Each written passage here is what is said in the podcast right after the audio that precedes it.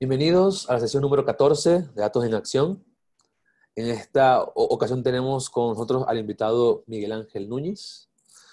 Eh, Miguel es eh, parte del staff y del Community Data Lab en Guadalajara, Jalisco. Y está estudiando el doctorado en neurociencia también en la Universidad de Jalisco. Hoy nos vamos a estar hablando de sus, eh, su investigación, que está muy ligada a neurociencia y ciencia de datos, un poco también sobre sus perspectivas sobre la ciencia de datos en México y el panorama en general con respecto a, la ciencia de datos, inteligencia artificial en México y en toda Latinoamérica. Bienvenido, Miguel, ¿cómo estás? Hola, hola, buenas tardes, días a todos los que estén ahí escuchando. Excelente, como siempre también tenemos a Cinia Villar acá con nosotros, así que, ¿cómo estás, Cinia? Hola, hola, bien, gracias, Fabio. Hola a todos. Pues entonces iniciamos con nuestras preguntas para empezar a platicar con Miguel. Hola Miguel, muchas gracias por aceptar nuestra invitación. Eh, gracias por invitarme. Eh, mi primera pregunta, yo soy la que empieza como con las preguntas para romper el hielo, como decimos en México, es, eh, dime tu, tu trayectoria profesional, por favor. Sabemos que eres estudiante de doctorado, pero por qué llegaste a la neurociencia y, todo, todo lo que has aprendido hasta ahorita. Ok, bueno, eh, básicamente mi background, eh, yo soy egresado de Ingeniería Biomédica por el Tecnológico de Monterrey, Campus Guadalajara. Eh, dentro de, de ese espacio académico, participé cerca de tres años en un laboratorio de investigación que en el TEC de Monterrey le llaman medicina translacional, lo que significa que la investigación o la ciencia básica se traduce en desarrollos tecnológicos o soluciones eh, para los problemas de salud. Esto pueden ser eh, equipos, algoritmos, modelos, etc. Eh, ahí fue como mi primer acercamiento en lo que tiene que ver con el análisis de datos. lo que yo tenía que resolver en ese lugar era, después de juntar datos hubo observaciones, pues tenía que hacer todo el análisis de datos, limpieza de datos y generar como las bases de trabajo. Eh, después de ahí, eh, me salía, bueno, una vez egresado, salía a, trabajar en una empresa que se llama Hova Health. Es una empresa de telemedicina eh, en donde, pues básicamente se dan consultas a distancia a través de datos médicos, en este caso imágenes. Entonces yo estaba como en el contexto de manejar esos datos, de llegar a todos los sites y de mantener eh, funcionando tanto los equipos eh, de imagenología como eh, el servicio de las imágenes. salí del trabajo para buscar el doctorado, el doctorado en, en neurociencias, porque particularmente siempre me ha parecido emocionante la parte de modelaje, modelaje de procesos fisiológicos y principalmente el proceso que más me, me interesaba y que me sigue interesando pues son los procesos que pasan en el cerebro, entre los cuales pues se encuentra como, como se encuentra la inteligencia o todos los aspectos de inteligencia como memoria, lenguaje, etc. Eh, dado que fui adentrándome en el doctorado, me di cuenta que hacían falta estudiar muchas mates eh, para poder modelar las cosas que quería modelar como las quería modelar. Entonces, eh, cerca del primer año, terminando el primer año del doctorado, ingresé a un programa, a un micromaster en el MIT, o que es del MIT, está, es, es parte del MIT en, en estadística y ciencia de datos un programa que recomiendo ampliamente que podemos abordar eh, a detalle si, si, así lo quiere la audiencia. Es un programa eh, abierto que tiene pues un costo relativamente alto, creo, para, la, para, para México en general, pero creo que la, la calidad del contenido es, es bastante buena y me ha ayudado muchísimo para poder abordar los problemas que llegaron a mi tesis eh, de la forma como la quería abordar. Entonces, básicamente, esa es como mi trayectoria. Siempre he estado como analizando datos. Antes, hace mucho tiempo, en cosas como MATLAB o... Eh, y después nos fuimos, nos tuvimos que, tuvimos que migrar dadas las restricciones propietarias como a Python y después por la necesidad de estadística R. Entonces he ido de alguna forma eh, resolviendo todos esos problemas con, eh, con lenguajes que han ido llegando eh, de forma paulatina. Ok. Oye, a ver, en esta parte de como de neurociencias, ¿qué es exactamente lo que estás haciendo en tu tesis? de, qué, ¿De qué trata? ¿Cuál es el tema principal de tu tesis? Vale. yo estoy estudiando una parte del cerebro que se llama hipocampo. El hipocampo es eh, una de las estructuras que se asocia con, de las principales estructuras que se asocian con los procesos de inteligencia. En el hipocampo se consolidan muchos de los procesos a los que les llamamos memoria y pues interviene en, en muchos otros procesos como el lenguaje o la consolidación de la memoria como tal. Yo estoy estudiando el hipocampo en un estadio patológico, es decir, en una enfermedad la enfermedad es la epilepsia. Entonces, lo que sucede, o bueno, mi trabajo en la, en la tesis, yo obtengo señales de cerebros epilépticos, señales eléctricas, que se pueden, se pueden entender como series de tiempo, y a partir de ahí, eh, esas señales me interesa identificar, digamos, un artefacto que está relacionado con la presencia de la enfermedad, es decir, un biomarcador de la enfermedad, por medio de la actividad eléctrica. Y en lo que se centra mi tesis es en parametrizar ese artefacto, este biomarcador, y también en tratar de generar o hacer una inferencia de cómo se conectan ciertas subestructuras del hipocampo para generar este biomarcador. De tal forma que podamos entender cuál es el proceso fisiopatológico, es decir, cómo el proceso que desarrolla o que hace posible la enfermedad y por ende tratar de eh, pues generar nuevos paradigmas de, de abordajes, nuevos abordajes, tanto quirúrgicos como farmacológicos. Solo para agregar, pues la enfermedad, eh, la enfermedad en particular, que es la epilepsia del lóbulo temporal, eh, los pacientes son altamente refractarios a tratamiento farmacológico, lo que significa que un gran porcentaje de los pacientes, aun cuando les dan el tratamiento farmacológico eh, indicado no evolucionan de forma favorable. Entonces el siguiente paso es quitar todo el lóbulo temporal afectado, de tal forma que pues es un tratamiento sumamente eh, radical y el, estudiar este biomarcador y cómo se genera eh, nos podría dar como ciertas luces ¿no? de cómo, cómo se están conectando eh, estas regiones. Para hacer eso, lo que utilizo principalmente es inferencia bayesiana y inferencia causal. Oye, qué interesante. Y sobre todo, mm, lo, lo que está súper interesante es este rollo de ensayos clínicos. En algún tiempo en mi carrera trabajé como con ensayos clínicos, pero era eh, el efecto, ¿sabes? De, lo, de la parte farmacológica, nada más, no como la causa. Eh, esta parte de la causa es digamos que son como nuevas herramientas, ¿no? Que es como todo lo que viene siendo biomédica, justo, ¿no?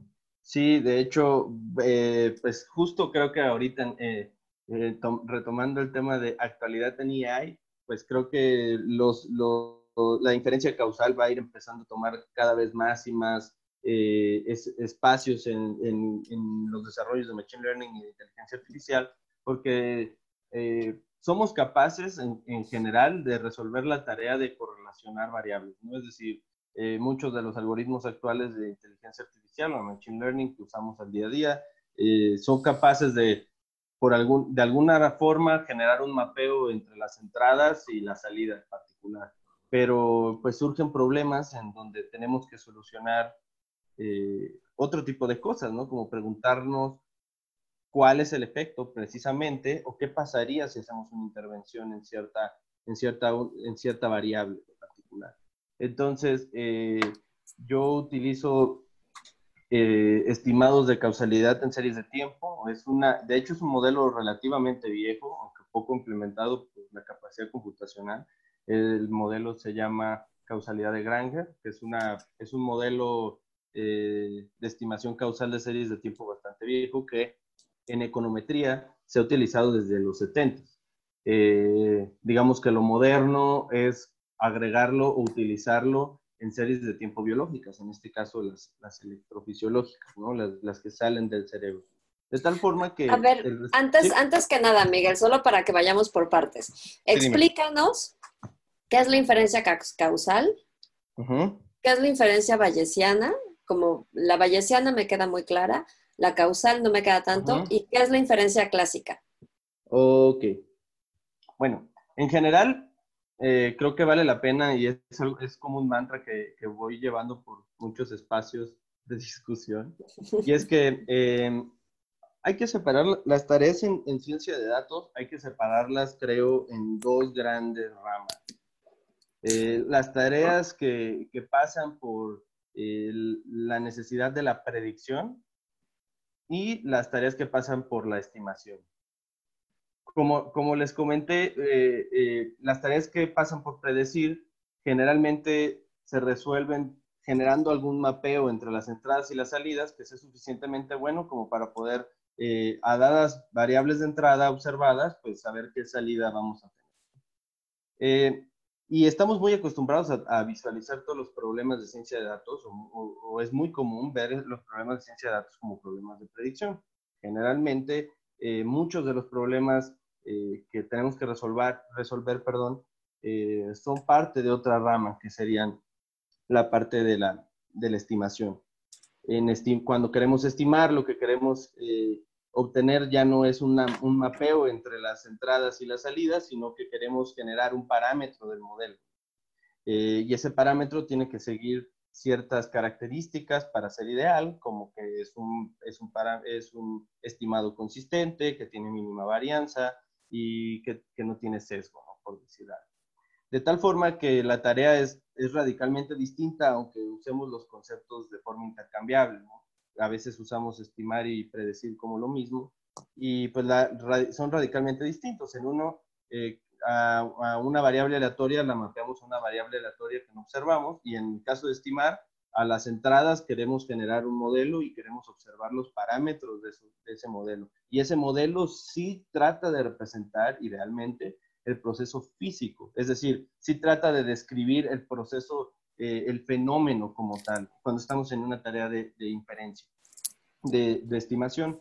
En el caso de la predicción podemos generar una función matemática que, que ligue las entradas y las salidas y no necesariamente esa función describe como tal el proceso que genera esos datos, ¿no? Entonces, eh, en el caso de la estimación, eh, he utilizado tanto la inferencia causal como bayesiana, porque en el caso de la inferencia bayesiana, porque me interesa dar statements probabilísticos, entonces, los parámetros que te comentaba de esta señal, quiero dar distribuciones de probabilidad de estos parámetros para poder tener cierta tener el conocimiento de la incertidumbre de esos parámetros, es decir, qué, tan qué tanta amplitud tiene esa señal, qué tanta eh, cuál es su frecuencia fundamental, cuál es su, frecuencia de poder, por Entonces, lo que quiero es generar una distribución de probabilidad de esos parámetros para después poderlos mapear a las observaciones y poder distinguir si lo que estamos viendo en la señal electrofisiológica es señal o es ruido. No sé si me expliqué como tal. De, tal forma que generemos una distribución de probabilidad para, para conocer ese biomarcador, para conocer esa señal. Y esas distribuciones de probabilidad son varios parámetros que describen a la señal de interés. En el caso de la inferencia causal, pues lo que queremos, lo que queremos observar, toda la inferencia causal se puede resumir a una resta.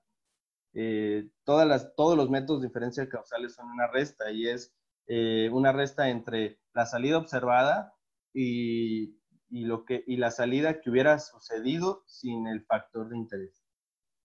Entonces, lo complicado de la inferencia causal es generar la observación sin el factor de interés. Es decir, eh, solo hay un universo. Pues, una vez que, una vez que, sucede la intervención, eh, no podemos observar las dos salidas. Es decir, si yo me tomo una pastilla porque me duele la cabeza, y ya me tomé la pastilla, la, la, observación que voy a tener es de si el dolor de cabeza se fue o no se fue dada la pastilla. Sin embargo, yo no podría saber cuál es la salida sin la pastilla. Y por eso generamos en, la, en ciencia o en los, laboratorios tradicionales, pues generamos eh, diseños experimentales para poder generar grupos controles que simulan estas observaciones que no pudiéramos observar de otra forma. Eh, Oye, me queda claro como en, medicina el tipo de aplicaciones de la inferencia causal, pero ¿me das un ejemplo de econometría? ¿Por qué, ¿Por qué salió este modelo en econometría? Ah, de hecho, um, Granger lo que quería era, era saber, es, eh, a mí me parece muy romántica como la, como la descripción de qué era lo que quería Granger, ¿no? Y Granger quería resolver, eh, tenía la idea básica de que eh, toda, toda causa antecede un efecto. Entonces, él quería estimar si en, las finanzas o en, las series de tiempo más tradicionales en el, área econométrica, pudiéramos, por medio de, estadística, saber si una serie de tiempo es significativa para el cambio de otra. Entonces, lo que él pensó fue, bueno, si yo si yo estoy entendiendo que las causas anteceden a los efectos, él propuso que las series de tiempo se pueden ver como vectores de autorregresión. Estos vectores de autorregresión, eh, pues, describen a la señal en, en, retrasos. Y estos retrasos anteceden a la señal, a la señal, digamos, de interés. Entonces, el proceso es bastante sencillo de, describir, no tan fácil de programar, pero es... Eh, básicamente lo que hacemos es incluir, hacemos un, modelo bivariado de, de autorregresión de dos señales o por pares. Entonces lo que hacemos es incluir los valores pasados de una señal a la otra. Si, si el incluir esos valores pasados de esa señal mejora la capacidad de predecir la señal de interés, es decir, disminuye el error de predicción, significa que la señal que agregamos contiene información extra para describir a la señal de interés, lo que significa que posiblemente, o bueno, estadísticamente, esa señal causa a la otra o, interviene en los cambios de la otra. No a un nivel de correlación meramente en el que un cambio se observa en otro, sino que eh, los cambios, eh, los coeficientes anteriores de la señal ayudan a predecir los coeficientes futuros de la otra. Y básicamente esa es como la idea de, de econométrica. Se utiliza se empezó a utilizar en aquellos tiempos en, tratar como, como el Holy Grail, pues de todos los stock prices y de ver si podíamos predecir causalmente si un stock prices este, tenía una influencia en otro eh, de forma causal. Sin embargo, se, se, dio cuenta que el método no era, no era, no era capaz de capturar esas relaciones. Eh, en el anuario de estadística se definió como la causalidad de Granger, se definió como que eh, es necesaria pero no es suficiente. Es decir, es necesaria para que exista causalidad real, pero no es suficiente para, para, para por sí sola describir que hay, un, que hay una causa. Entonces, para poder, para poder dar una conclusión buena, pues tenemos que tener el conocimiento del proceso que genera esos datos. En el caso particular mío, pues yo conozco eh, cómo intervienen esas, esas subregiones del cerebro, entiendo la fisiología de esas subpartes que están generando esas señales y puedo a partir de ahí eh, generar supuestos que me ayudan a, derivar conclusiones. Ok. Oye, eh, y, y, Miguel, a ver, algo que me, queda, que me quedó como, como de duda general, ¿no? Comúnmente cuando uno escucha que alguien está haciendo neurociencias, antes estudió medicina. En este caso tú tienes, o sea, pero hoy en día, cuando yo estaba, por ejemplo, en física, mucha gente sigue por, por, por física biomédica y algunos después siguen a un doctorado también en neurociencias. ¿Cuál sería la principal diferencia? Entiendo de que hay un, todo un, conocimiento que, que, se estudia en medicina anatómico, fisiológico, todo esto. este, tú que vienes del área de ingeniería, ¿cómo ha sido tu, tu, tu, contacto con esta área? O sea, ¿qué, qué te ha tocado aprender que no sabías? ¿Cómo ha sido tu, digamos, tu, tu, tu acercamiento a esta área que me imagino que también deben haber médicos por allí contigo trabajando. ¿Cómo, ¿Cómo ha sido esa experiencia? Sí, es complejo. Eh, bueno, la carrera, la carrera que estudié, ingeniería biomédica, eh, tiene una formación de las bases de las ciencias médicas. Eh, digamos, los primeros cinco semestres, dos materias o tres materias son de medicina y otras cuatro o cinco son de ingeniería. Entonces, eh, dependiendo de los primeros cinco semestres, llevas, digamos, las materias más básicas para entender como los procesos funcionales del cuerpo.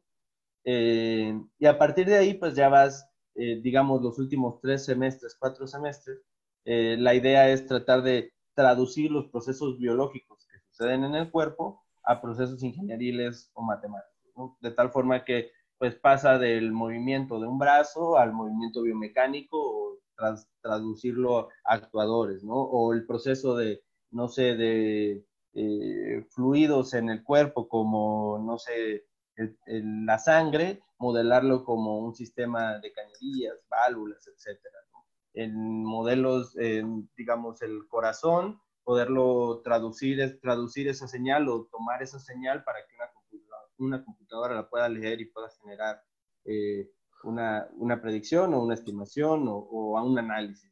Entonces, la carrera en general es como, yo la veo mucho como, como la de un traductor.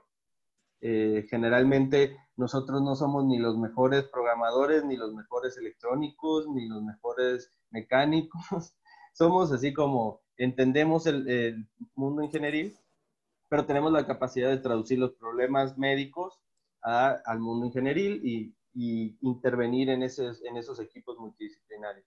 Pero sí, ha sido muy, muy, es muy difícil trabajar luego con la parte médica en el sentido de que eh, hay una desconexión muy fuerte eh, de ambas partes, de tal forma que a veces tú puedes proponer ciertas soluciones y te dicen, no, eso no sirve porque yo nunca lo he visto, de la parte médica, o al revés, ¿no? De que a lo mejor para ti es, es una solución perfectísima y no hace nada de sentido en el mundo médico, ¿no? Estarías causando un problema mayor. Entonces, esa desconexión eh, es, es, fuerte y creo que pues ahí los biomédicos o la gente que está como en esa intersección entre la medicina y, y, las ingenierías, las matemáticas, pues tenemos que trabajar más para que, para que ambas partes se unan, ¿no? Por el bien de solucionar los problemas que vienen. Excelente. Oye, eh, tengo una pregunta para ti que justo va eh, de manera general en, lo que estudias, pero que es importante para, creo que para, para todos los que trabajamos en esto. Danos una definición de inteligencia artificial. la espada y la pared, Miguel. Ay, ay, ay. Eh, bueno, eh, lo podría dejar como que eh, es el trabajo en aprendizaje automático, estadística e investigación que pretende construir máquinas inteligentes. Yo, yo, yo, entiendo que puede, dependiendo de dónde vengas, y de qué escuela vengas, va a haber una definición eh, particular. Digo, yo, por ejemplo, eh, no sé si mis profesores de control o de sistemas automáticos me escucharan, pues seguramente tendrían otra definición. Y los estadísticos también, Entonces, yo sí lo dejaría como, en términos generales y para no pelearme con nadie, diría que es, el, eh, es es, e, es, el trabajo en general, el desarrollo en aprendizaje automático, estadística e investigación, que pretende generar máquinas pues, que son inteligentes o que, pueden, o que pueden dar insights que a lo mejor no son tan visibles de, forma natural. Eh, sí, esa definición de máquina inteligente, ¿qué es? ¿Qué se necesita decir para que una máquina sea inteligente? Uf, es una gran pregunta. Perdón por mis preguntas. No, no, no, sí, es una gran, no, no, no, es una, es una gran pregunta. Eh, bueno, creo que el gran problema para responder estas preguntas es el término inteligencia, no tanto los, o sea, digamos, la inteligencia no está tampoco bien definida, ni siquiera para los humanos, ¿no? Eh, eh, y sigue siendo un tema de debate en las neurociencias. ¿Qué es ser inteligente y qué compone la inteligencia? Estoy de acuerdo. Aunque hay eh, una definición que me, que, me, que me, gusta mucho a mí, no sé si sabes quién es Lex Friedman, él es maestro en el MIT. Él tiene una definición que, que, es muy cortita y muy buena que dice que la inteligencia es la habilidad de cumplir objetivos complejos. Hasta ahí la deja él. Pero, eh, eh, y, es muy buena, sin embargo, si... si es, es, limitada.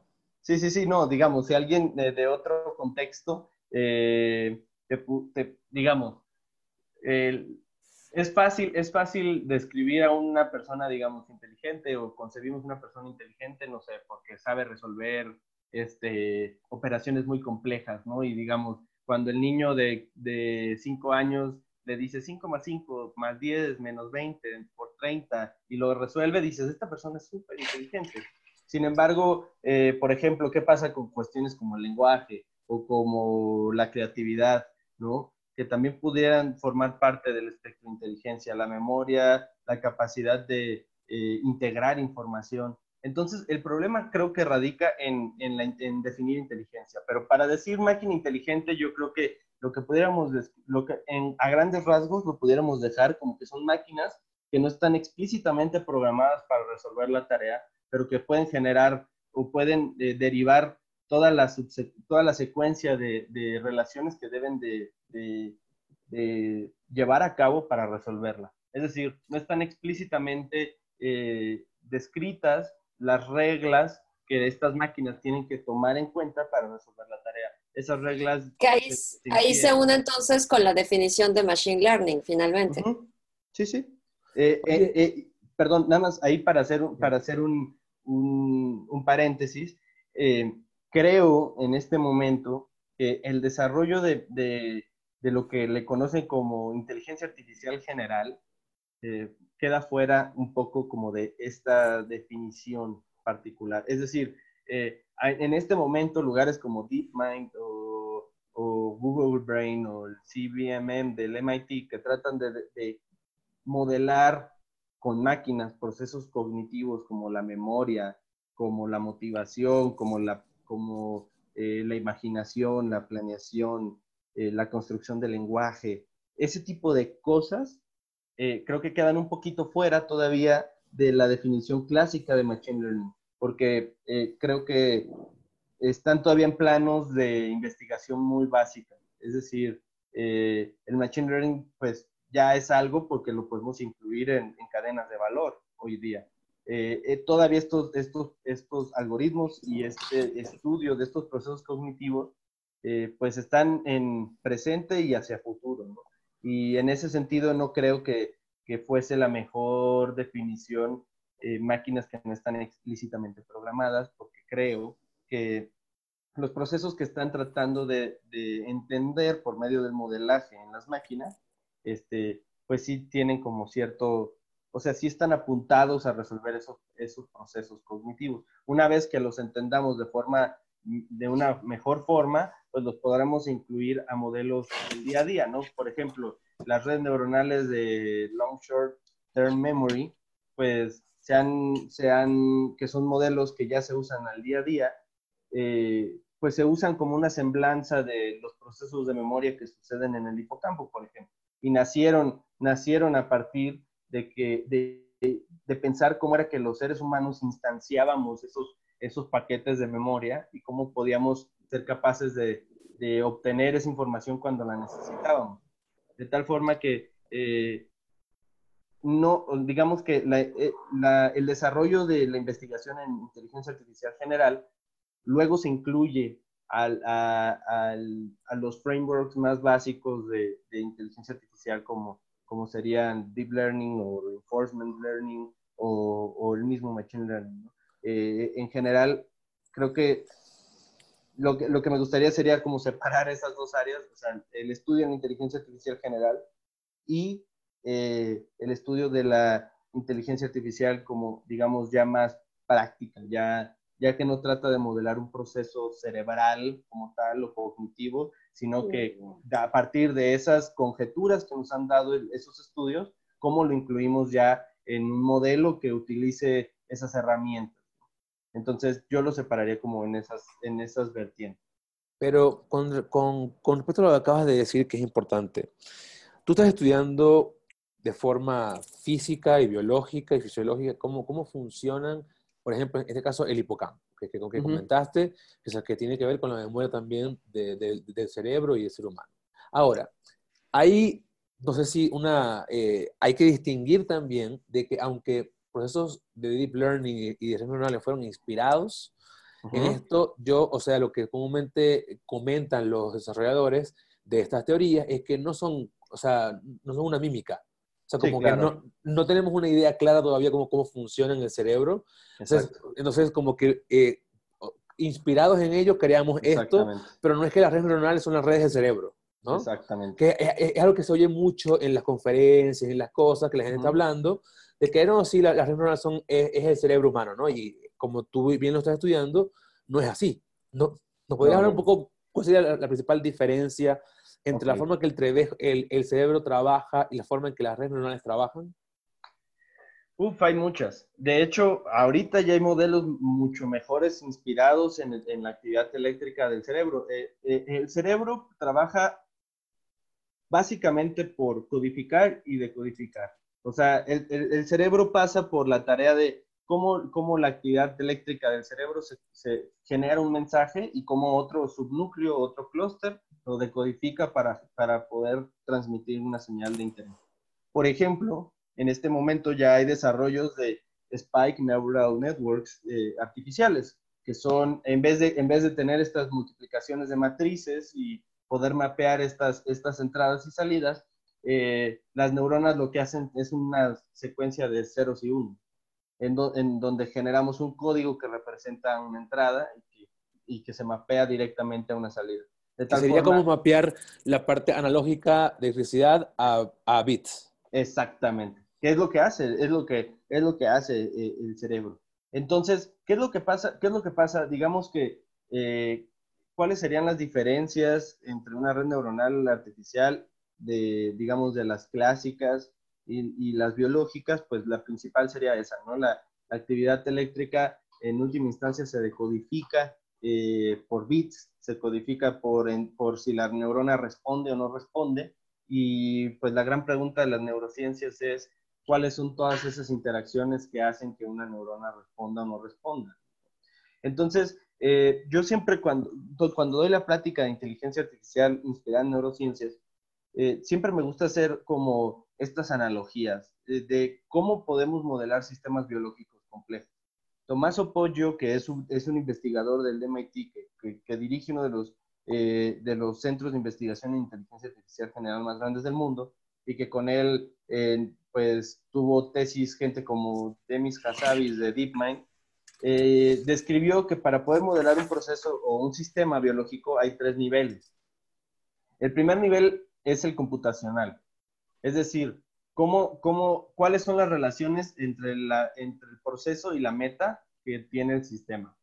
Después, un siguiente paso sería el algorítmico. Sería, una vez que existen estas relaciones, que en nuestro cerebro serían si estas neuronas disparan o no disparan esa actividad eléctrica, el nivel algorítmico del cerebro sería cómo esos, esos disparos se, se conjuntan para generar cálculos complejos.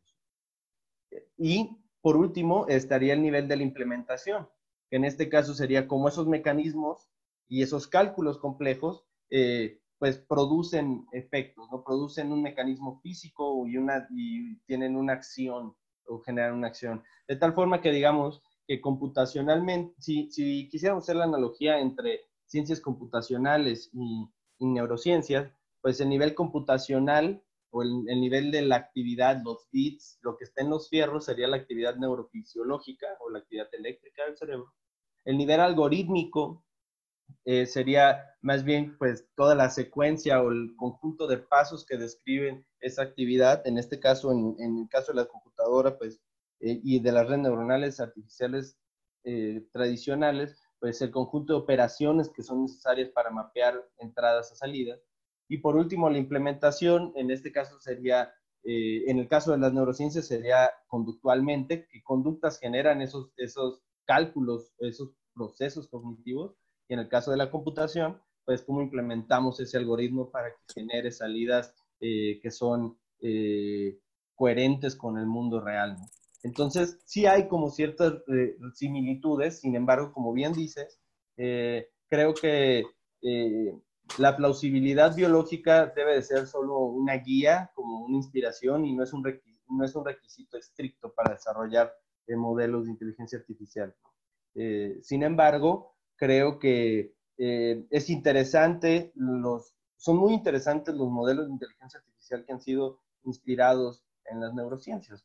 y creo que hay ventajas a recalcar sobre por qué desarrollar inteligencia artificial basada en neurociencias pudiera ser eh, eh, el futuro próximo de, este campo. En primera, creo que eh, pues claramente es una fuente de inspiración.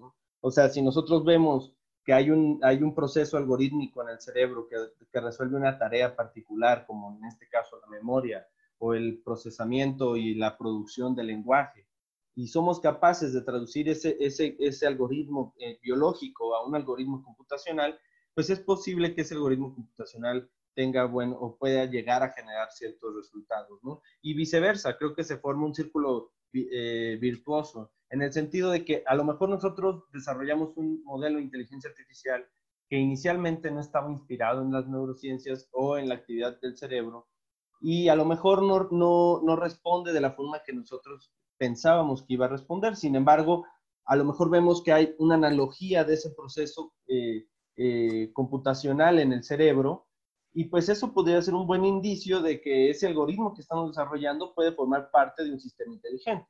Entonces pudiéramos seguir investigando y desarrollando ese algoritmo. ¿no? De tal forma que es un, es un, es un tomar y dar virtuoso. Nos podemos inspirar en, en, las, en, en lo biológico para desarrollar eh, eh, algoritmos computacionales y al revés.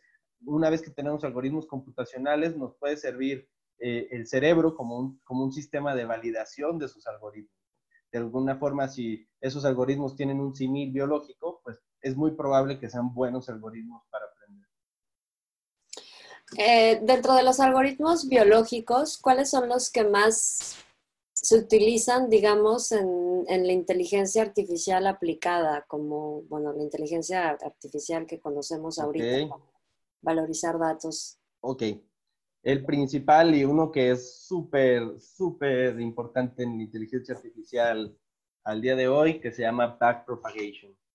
Eh, backpropagation en las redes neuronales artificiales del día de hoy es fundamental, si no es que, pues, o sea, es una de las reglas que todo el mundo que es inteligencia artificial tiene que saber, porque la tiene que saber, porque, eh, y básicamente es ir atrás con el error, ¿no? Comunicar el error de cómputo a, las subunidades de cómputo. O de alguna forma lo que hacemos con esta derivada matemáticamente, al comparar la, salida deseada con la, con la salida obtenida, y pues lo que hacemos es corregir los cómputos de las subunidades, en este caso las neuronas artificiales, y se ha visto que estos modelos forman parte también de los procesos cognitivos eh, que nosotros generamos para resolver ciertas tareas. Por ejemplo, hay un modelo cognitivo que se llama Parallel Distributed Processing, que se los voy a comentar muy, muy, muy, muy brevemente. Básicamente la tarea cognitiva es que se preguntaron estos neurocientíficos era cómo resolvíamos la tarea de teclear en, la computadora. Eh, y ellos modelaron que las palabras, digamos, eh, no sé, papá, debe de tener una representación vectorial o tiene que tener una representación de subespacios, que cada letra representa un subespacio de ese vector. Y nosotros mapeamos ese vector a un sistema de respuesta, en este caso nuestro cerebro eh, acciona el sistema motor y mueve el dedo hacia la posición donde sabemos que está la tecla, que es igual a la representación que tenemos en el cerebro. Y después, conforme nos vamos acercando a la tecla y la, y la vamos a teclear, eh, vamos, vamos comunicando en feedback qué tan cerca o qué tan lejos estamos de la tecla, de la tecla eh, objetivo. Una vez que la tecleamos, podemos ir por la que sigue eh, eso, se, eso se conoce en neurociencias como eh, un proceso eh, inhibitorio, es decir, digamos que la representación vectorial de la tecla P de papá inhibe a la, a la representación A, P y A del resto de la palabra hasta que se teclea efectivamente esa la tecla P. Una vez que se teclea la, la, la tecla de interés y se genera la P, se, se, consuma la salida deseada, pues vamos por la, por la siguiente, que sería la A. Y ellos, ya, ellos llamaban a ese proceso un, proceso de retroalimentación, ¿no? Y curiosamente, ese, ese modelo, Parallel Distributed Processing, se propuso como dos o tres años antes de que se, de que se pudiera usar backpropagation de forma efectiva en una red neuronal artificial. Es decir, que eh, pues parece ser que los neurocientíficos ya habían dado con, la, con, con, el, con el clavo de que teníamos que comunicar el error a las unidades de procesamiento para poder corregirlo.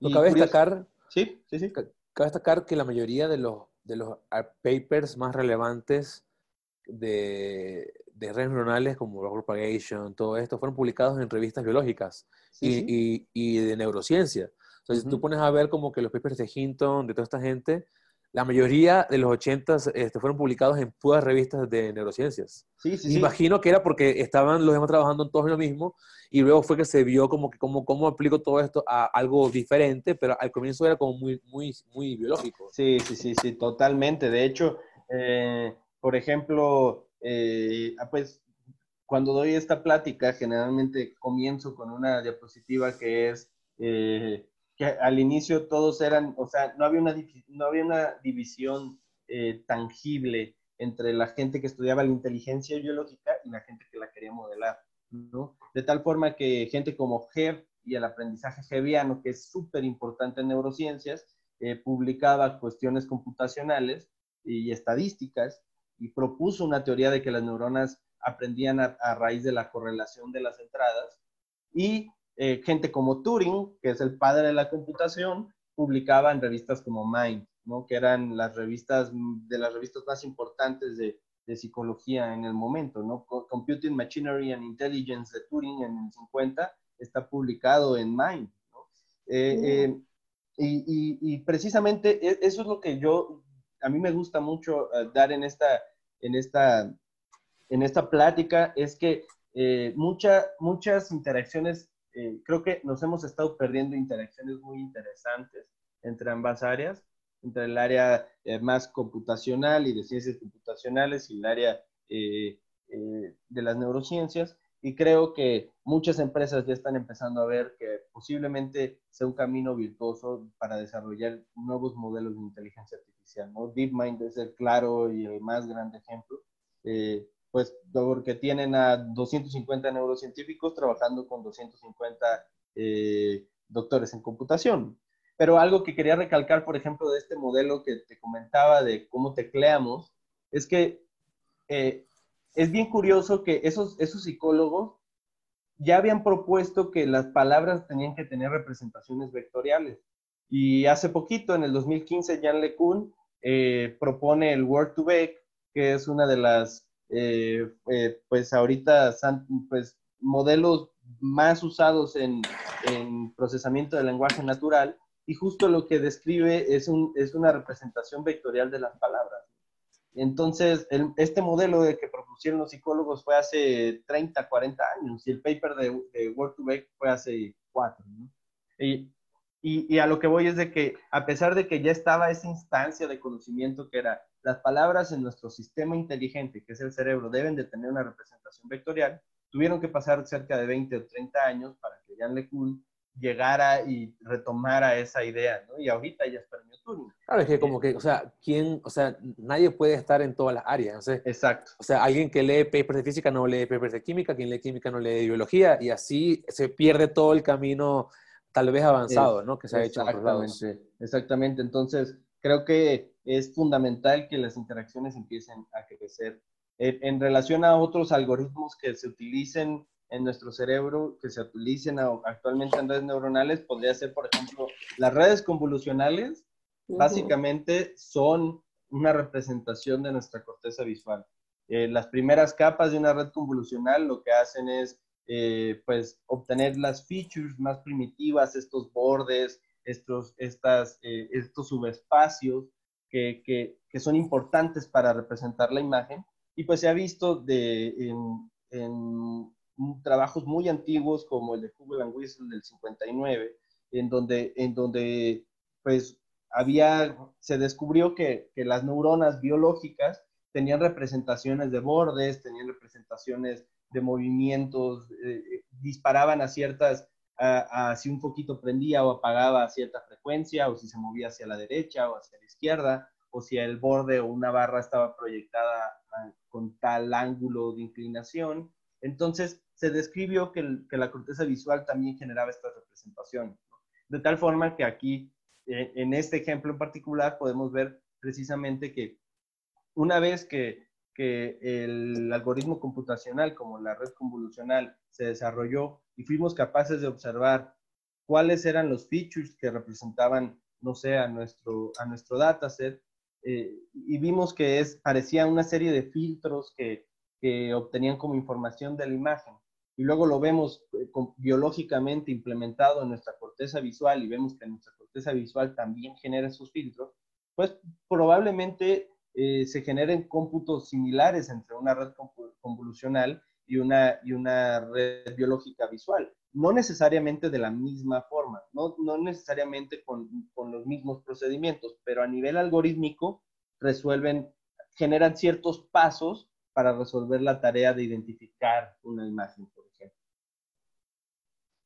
Excelente. Oye, por cierto, si tienen preguntas para, para Miguel, pueden escribirlas en la sección de QIA eh, para que ya nos tomemos unos minutos para responderlas. Si no, él va a seguir hablando, pero igualito si tienen algún tipo de pregunta, pueden colocarla en la parte de QIA, la van a ver debajo en, el Zoom. Y, hay, hay, un montón de ejemplos muy interesantes. No sé si mucha gente de la que hace Deep Learning utiliza mucho el término dropout para como matar neuronas entre capas eh, o quitar neuronas entre capas, pues ese proceso de quitar neuronas es un proceso que ya se había descrito desde hace mucho tiempo en las neurociencias.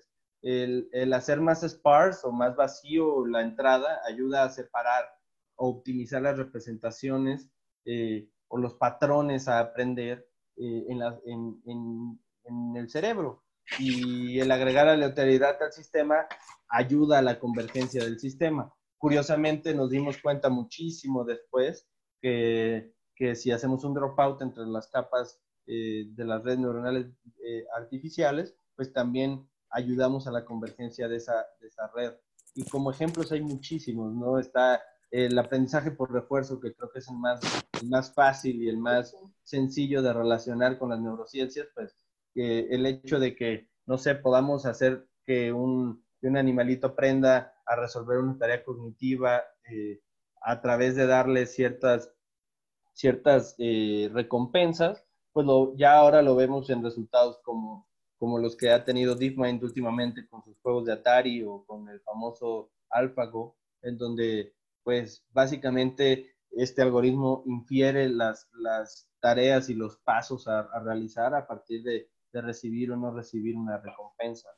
Eh, entonces, las relaciones son muchísimas, muchísimas. y, creo que algo que, que comentas es como, a ver, hace mucho tiempo, eh, Hilbert, un, gran importante matemático de historia, comentó que la física era muy importante para dejársela a los físicos. Y él, eh, eh, particularmente en este aspecto, creo que eso es lo que está pasando o, o, lo que debería ocurrir.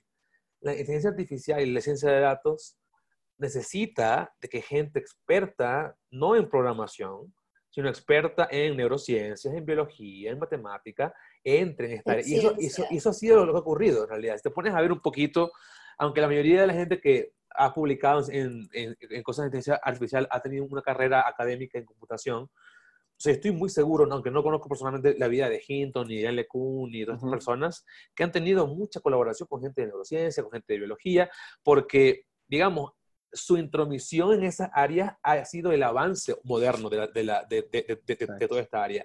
Y prácticamente, si te pones a ver la historia de la física desde 1900 hasta 1970, 80, grandes avances se hicieron no por físicos teóricos, sino por gente que estaba en matemática teórica, que, era, que se, le interesaba la física, porque tenían mucho más bagaje y conocimiento de la, de la teoría de cálculo para poderla aplicar a la física. Y creo que eso es lo que está hoy en día pasando y que debería ocurrir. Gente como tú, por ejemplo, que está estudiando neurociencia, se, se meta en, en, la, ciencia de datos, se meta en la ciencia artificial y todo lo que aprenden, que yo como físico que, que, aplico mis teorías de física, digamos, no las uso mucho en ciencia de datos, este, digamos, podamos traer estos conocimientos que vimos a profundidad en otras carreras y en estas nuevas teorías. Claro, de hecho, lo que, algo que comentó por ahí sin que, alcancé a escuchar, ¿no? Eh, gente que hace ciencia. O sea, y es que me, es particularmente, me, me, me, o sea, siempre me, causa mucho, me brinca mucho e, el hecho de que, o sea, la ciencia de datos se llama ciencia de datos por algo, o sea, ciencia en, en primera instancia, ¿no? Y curiosamente, digo, digamos que en, en, términos de industria, pues ya se bautizó como ciencia de datos, pero gente que hacía ciencia de datos eh, ah, no necesariamente había estudiado ciencia de datos hace mucho tiempo, ¿no? Y profesores que a mí me enseñaron árboles de decisión y me enseñaron perceptrones y me enseñaron redes neuronales, etcétera, etcétera, pues no eran científicos de datos, ¿no?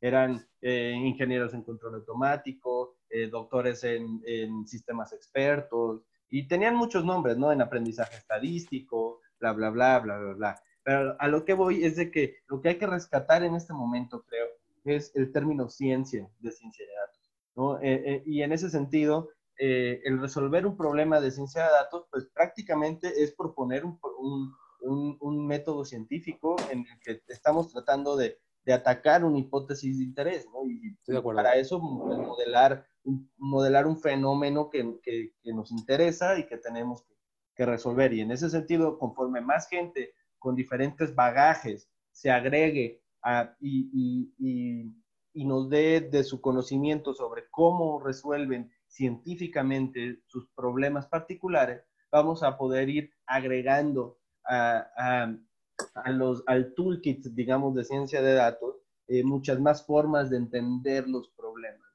y, en ese sentido resolverlos.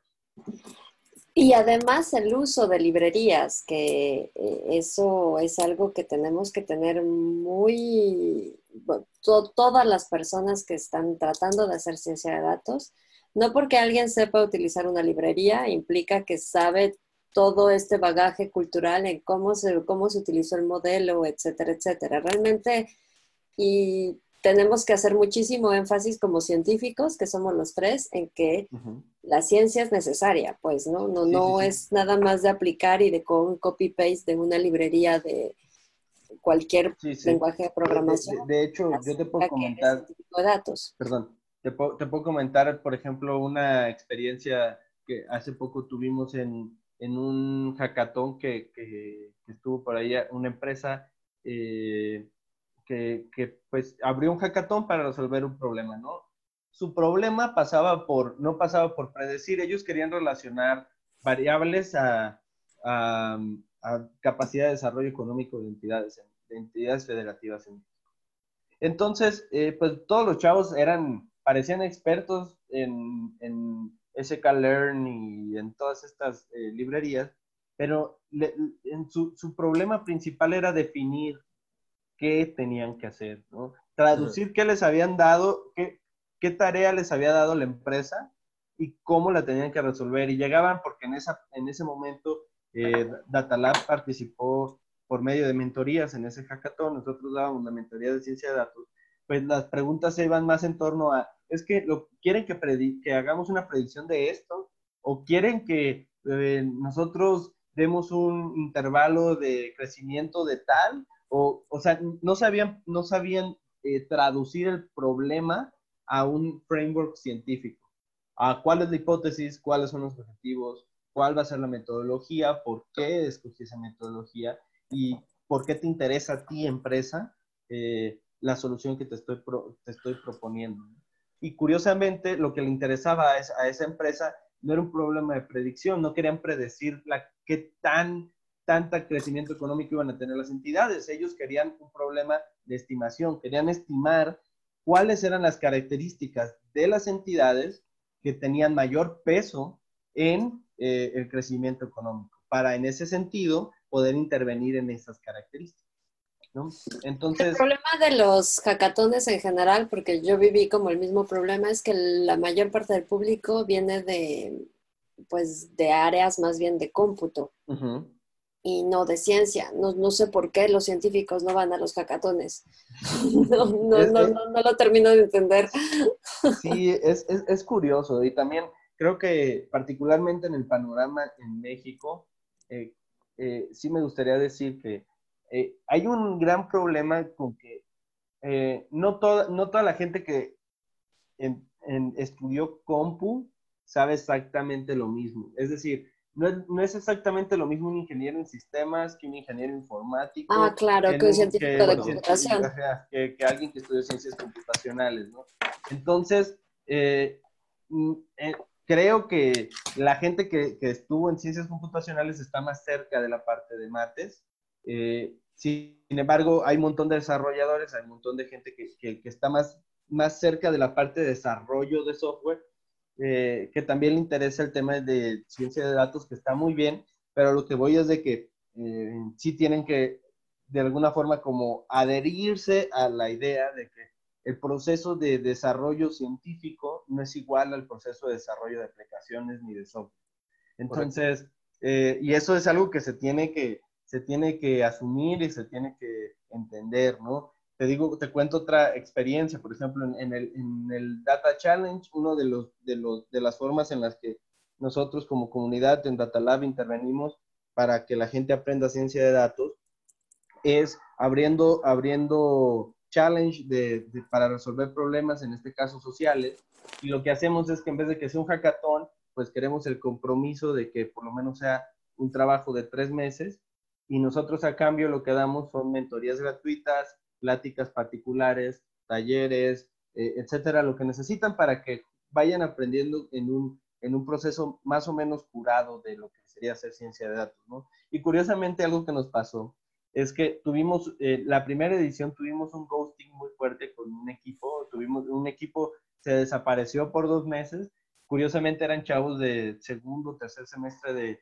de ingeniería en sistemas, y cuando fuimos a la mentoría, a la última mentoría, pues llegaron muy contentos porque pues nos enseñaron como eh, un, un, MVP de, de, su proyecto y ya tenían una página web y tenían aplicación de Android y tenían aplicación de iOS. Estaba muy bonita, pero cuando les preguntamos, ok, está muy padre todo eso y su modelo, ¿cuál es? ¿Por qué lo escogieron? ¿Cuál era su hipótesis? ¿Cuáles fueron sus objetivos? No, es que todavía no tenemos los datos. ¿Cómo que no tienes los datos si ya te quedan dos semanas de trabajo? Es que, eh, eh, eh, digamos que lo que sucedió fue que justo queríamos toparnos con algo así, ¿no? Curiosamente, esos chavos se volvieron a inscribir a, a la versión 2.0 de este challenge y pues fue muy grato para nosotros como comunidad ver el crecimiento de ellos y que lo primero que llegaron el primer día que, llegaron, ya llegaron con, con, digamos, como un abstract de su proyecto en el que había una hipótesis escrita, había objetivos escritos, había metodologías escritas y pues de alguna forma es como eh, la idea que tenemos en la comunidad, ¿no? Y si te pones a pensar, o sea, si te pones a pensar lo que tú este, estás diciendo, la gente que sabe programar ese tipo de cosas tiene una ventaja. Lo que le queda aprender es lo otro. O sea, en realidad a un científico programar le cuesta. Y enseñarle a programar cuesta también. Y, también enseñarle a un formador este, ciencia es complicado. Pero entonces es como que el camino es doble. O sea, esa gente que tú, que tú, que tú acabas de, comentar ya tenía un paso hecho. ¿entiendes? Ya, ya, ya sabía programar, pensar todo el cuento, estructurar. Lo que le faltaba entender cuál era el problema. Y como tú comentas, es el principal problema, no nada más en, en, en los hackatones. Yo creo que a nivel país y también en muchas partes en Latinoamérica y en el mundo, el principal problema no son las herramientas, sino el entendimiento del problema.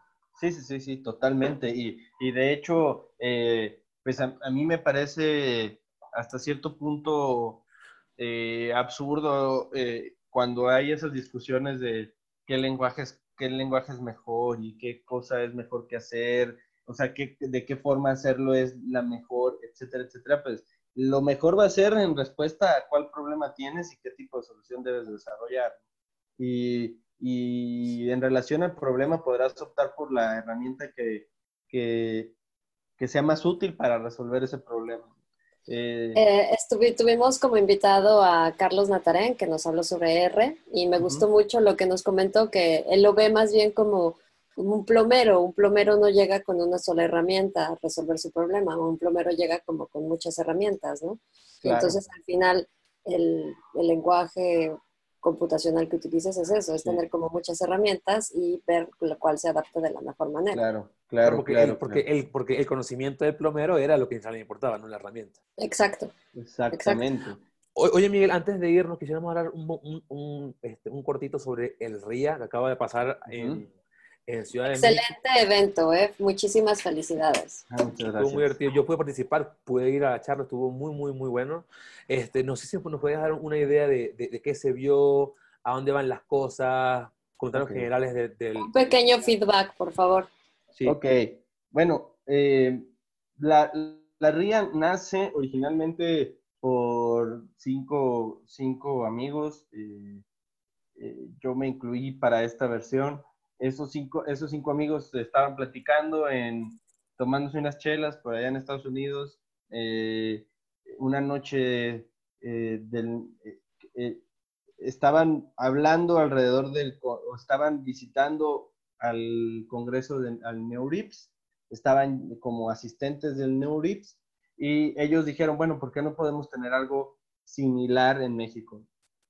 Entonces, la RIA nace como inspirada en, el NeurIPS y la idea es que cada vez se vaya fortaleciendo eh, la reunión de tal forma que pues llegue a ser, pues, a lo mejor no del mismo tamaño, pero eh, pues sí, eh, una reunión importante internacionalmente en, relación a la, inteligencia artificial. Y, lo que interesaba era, por medio de esta reunión, justo tratar de integrar las diferentes ramas interesadas en inteligencia artificial. Con ramas me refiero a la industria, la academia y el gobierno, ¿no? Entonces, lo que, lo que, lo que idealmente queremos con, con la RIA es que sirva como un catalizador para que eh, se empiecen a generar estas interacciones entre académicos, eh, gente que está en empresas y gente que toma decisiones en el gobierno para que eh, el desarrollo de la inteligencia artificial y la ciencia alrededor de la inteligencia artificial en México florezca. ¿no? Eh, entonces, pues estoy, estoy, yo particularmente estoy muy contento con el, con el resultado de, de, la RIA.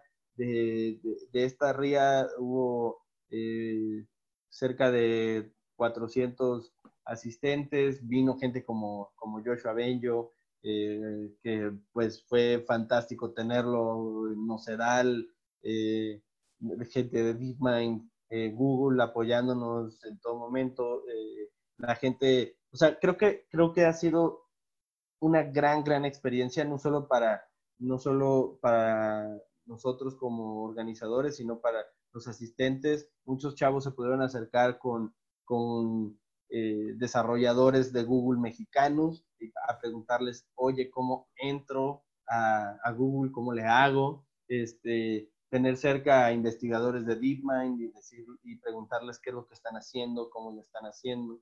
Y todo en un marco bastante amigable, eh, que sí trata de ser como muy académico, pero al mismo tiempo hay espacios en donde eh, nadie es inalcanzable, o sea, Benjo estaba por ahí comiendo canapés en medio de todos y la gente se le podía acercar con la mayor facilidad.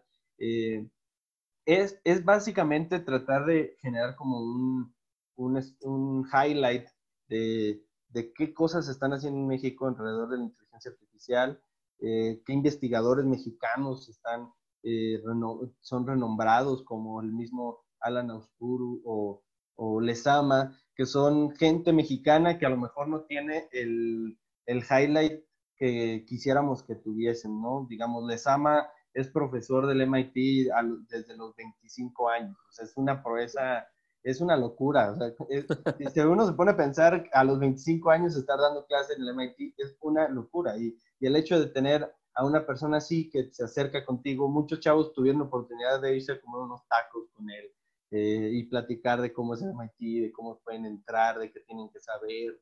Eh, eh, esas tipo de interacciones son las que son valiosas, ¿no? de, de, tal forma que eh, los estudiantes pues se, se interesen en, la, en, en, estudiar inteligencia artificial con alta calidad o con, en, en, lugares de, de, alto renombre y que no, no se les hagan inalcanzables que los investigadores que están en esos lugares de alto renombre lleguen a México y compartan su conocimiento y vean qué estamos haciendo acá y que el gobierno se dé cuenta que hay una masa crítica eh, académica y que puede incluirse a la industria, que puede ser parte de la toma de decisiones eh, eh, subsecuentes a, los, a, la, a, la, inteligencia artificial.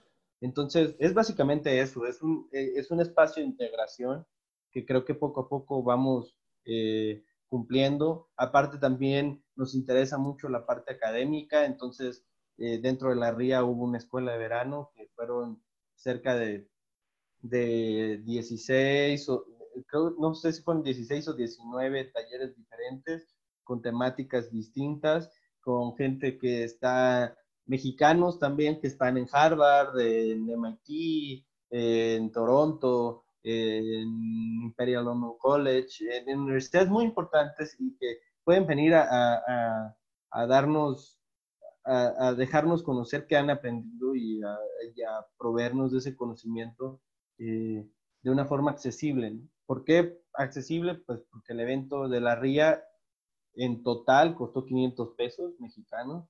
Este, que 500 pesos mexicanos, no sé cuántos son, que 4, no, 2 dólares no 25 dólares. 25 dólares, perdón.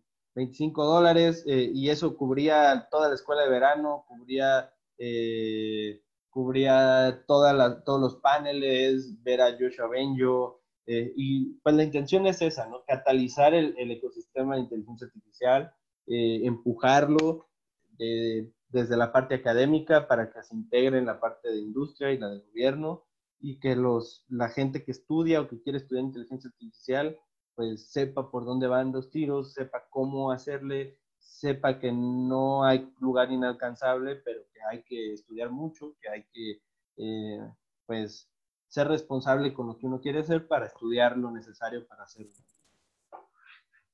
Excelente. Oye, eh, una última pregunta que te haría, este, Miguel, sería, ¿Cuál consideras que fue el principal tema expuesto en la RIA? Yo, yo, vi mucho de reinforcement learning, pero tú que estabas más adentro ya de la, de la, de la comunidad y de, cómo se organizó, ¿cuál, es, ¿cuál es el principal tema que se vio académicamente en México que se está impulsando? Uh, hubo, bueno, eh, por parte de los panelistas y sin lugar a dudas, Reinforcement Learning está tomando muchísimo peso. O sea, por parte de los keynotes y de los panelistas, muchos eh, abordaron ese tema. Sin embargo, nosotros que yo, yo, yo que estuve más involucrado en la parte de la escuela de verano, hay muchísimo interés por las GANs, eh, por los modelos generativos, por también por, eh, ¿cómo se llama? Algoritmos evolutivos. Creo que muchos de esos nombres que tienen, que son como muy eh, por ejemplo, algoritmos evolutivos estuvo muy padre porque eh, no fue solo gente de, no fue solo gente de, de, compu, o sea, fue gente que está interesada como de biología, de medicina, etcétera, etcétera, con ciertas ideas de que era un, de que era un algoritmo evolutivo este, pero pues se llevaron, se llevaron a cambio el aprendizaje de que fue. Pero en general, creo que lo más, más, más llamativo fue Reinforcement Learning, sin lugar a dudas. Después, este, GANs, eh, las GANs en la escuela de verano fueron todo un éxito. ese taller estuvo a reventar total. Después, eh, creo que también en Natural Language Processing eh, está siendo pues un tema bastante explotable desde la parte de la industria. O sea, la industria está muy interesada en, esa área en particular y mucha de la gente que fue de asistente, que iba por parte de alguna industria, sí estuvo más involucrada en la parte de, de procesamiento natural del lenguaje. Pero creo que serían esos, esos, tres, esos tres temas en particular. Ok. Perfecto. Yo creo que ya no nos queda tiempo, en realidad nos encantaría seguir hablando contigo, Miguel, estuvo muy interesante la charla y creo que hay mucho más de qué hablar, tal vez tengamos para ti más tiempo luego en otra sesión porque quedan todavía temas por, por discutir. Em, eh, pero para culminar, quisiera que nos dieras tu contacto eh, cómo la gente podría hablarte, cómo la gente podría contigo hablar. Eh, Miguel, porfa. Ah, claro. Eh, bueno, en Twitter me encuentran como Nunes Kant, como el filósofo, todo pegado. Este, en LinkedIn, que también es una de las plataformas que más uso, es Miguel Ángel Núñez Ochoa, como mi nombre. todos me pueden, todos se pueden acercar por, por esas, dos, esas dos plataformas. Eh, son las que más, las que habitualmente estoy. Eh, y también por medio de, de Datalab, de la página de Datalab Community en Facebook. Yo soy el que recibo por ahí los comentarios y demás. Entonces, este, por, por medio de esos tres canales me, pueden seguir y pues nada, gracias por, por la invitación y, y espero pues eh, poder, poder seguir platicando con ustedes en alguna otra oportunidad. Muchas gracias por, por, por invitarme. Muchísimas gracias por aceptar la invitación y por darnos todo este conocimiento en neurociencias. Para mí la verdad fue súper, súper interesante porque yo sé de la parte que aplico los modelos, pero no sabía como toda la parte del cerebro que venía detrás gracias a tu, a tu tesis.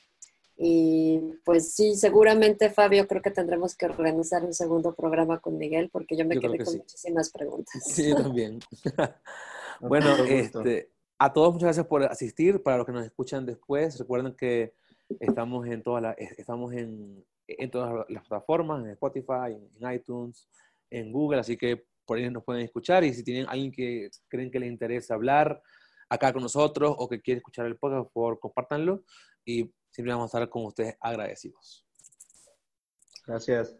Vale, Gracias a todos. Muy Bien, hasta luego. Nos vemos. Feliz tarde. Bye bye.